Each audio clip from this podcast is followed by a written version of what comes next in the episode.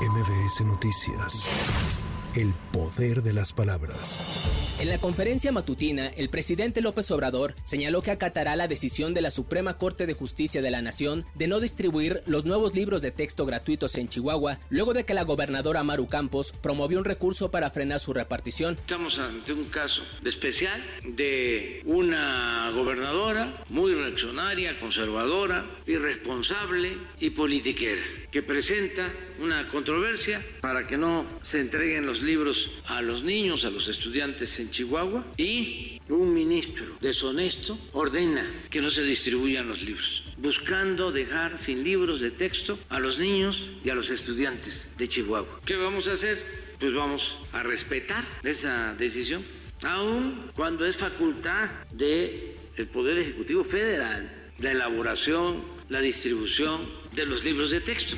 El gobierno federal informó que los envíos de remesas en junio pasado desde Estados Unidos a México fue de 5.571 millones de dólares, un aumento del 8.31% comparado con el mismo mes del año anterior. Un juez de distrito le concedió la suspensión definitiva a Xochitl Galvez para que el presidente López Obrador deje de hacer comentarios de la senadora de la República. En un comunicado, la Universidad Nacional Autónoma de México, la UNAM, informó que el próximo 21 de agosto emitirá la convocatoria para elegir a la persona que asumirá la rectoría de la máxima casa de estudios durante el periodo 2023-2027.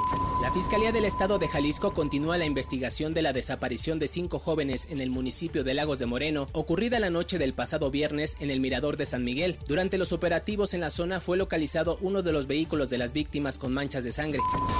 El candidato a la presidencia de Argentina, Javier Milei, obtuvo alrededor del 30% de los votos en las elecciones primarias. El ministro de Economía, Sergio Massa, terminó con el 21.3% de los sufragios, mientras que Patricia Bullrich tuvo el 17% de los votos. La participación del electorado fue la más baja de la historia. Las elecciones presidenciales de Argentina se realizarán el próximo 22 de octubre.